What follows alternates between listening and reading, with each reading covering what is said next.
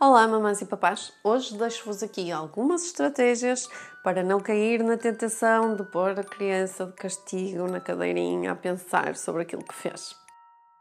Então, como é que nós podemos disciplinar, ensinar as crianças de forma positiva?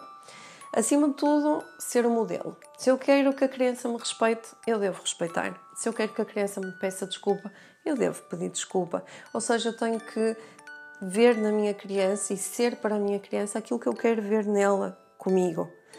Depois tenho que usar aquilo que se chama a disciplina positiva, ou seja, dar exemplos, criar. Se a situação não correu bem, eu posso me virar para ela e dizer: Ok, vamos fazer outra vez do início agora e tentar repetir toda a situação para que ela tenha a hipótese de corrigir, de se autocorrigir em termos de, de comportamento.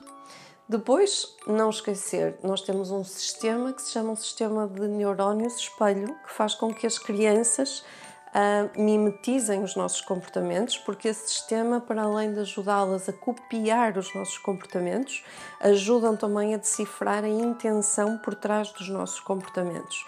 Portanto, se eu ensinar que humilhá-la, falar-lhe assim, me dá poder, ela no futuro vai querer ter esse tipo de relação com um amiguinho mais novo, ou com um animal de estimação, ou o que seja.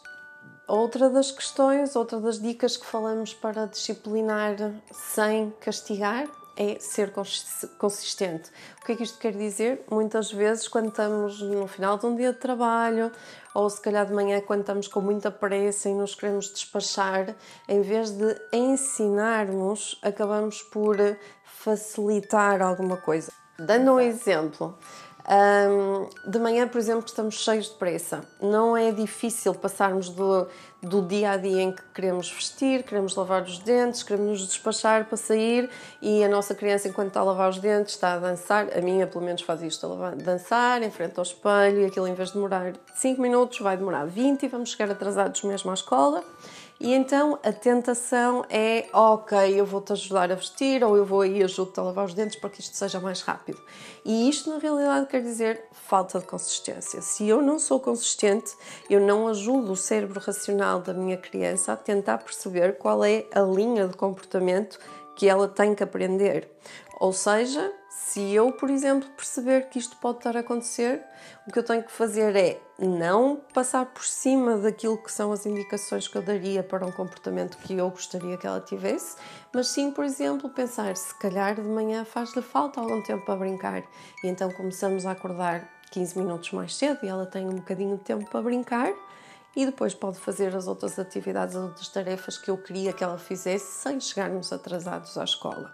E isto faz lembrar o que é também elas terem noção, as crianças terem noção das consequências naturais. São coisas que as crianças percebem claramente e que nós podemos usar para disciplinar. Imaginem, por exemplo, vamos ao parque, está frio, eu digo, veste o casaco, que lá fora vais ter frio, mas ela não vai ter frio naquele momento, por isso ela diz, não, não quero, não quero.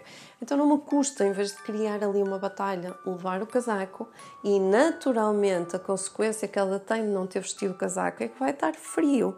E ao estar frio, ela sente frio e vem-me pedir o casaco por iniciativa própria. Então eu oriento para aquilo que eu quero que seja o comportamento ideal dela, recordando, pensando, refletindo sobre aquilo que está a acontecer, sobre a causa daquele problema que eu não queria que acontecesse, daquele comportamento que eu acho negativo e que se calhar noutra situação ia merecer o tal castigo.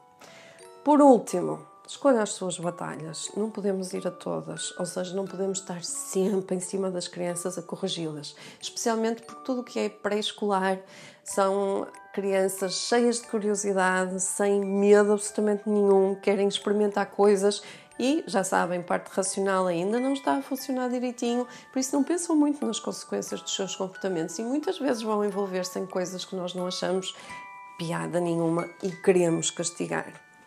Então vamos escolher batalhas. Batalhas têm a ver com o quê?